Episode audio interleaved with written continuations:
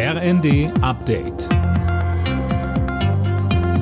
Stündlich neu. Auf den Punkt informiert. Ich bin Silas Quiring. Guten Tag. Bundeswirtschaftsminister Habeck will klimafreundliche Produktion fördern. Das hat er den Funke-Zeitungen gesagt.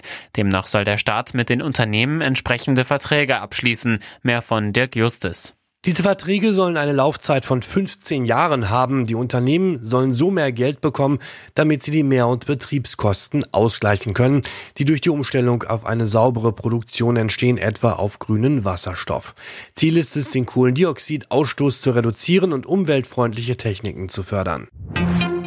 Der ukrainische Präsident Zelensky hat den Preisdeckel der EU und G7 für russisches Öl kritisiert als zu hoch. Einzelheiten von Nanjo Kuhlmann. Für Moskau sei das sehr komfortabel, so der ukrainische Präsident.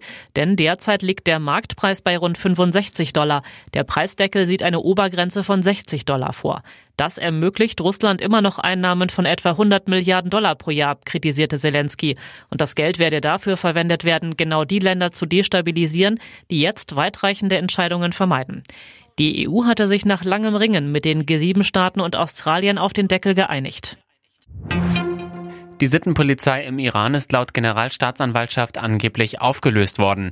Die Sittenwächter waren der Auslöser der derzeitigen Proteste im Iran, als eine junge Frau in deren Gewahrsam starb.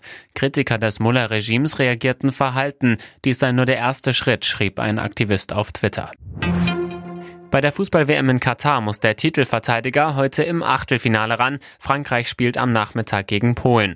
Am Abend treffen außerdem England und Senegal aufeinander. Gestern waren schon die Niederlande und Argentinien ins Viertelfinale eingezogen. Alle Nachrichten auf rnd.de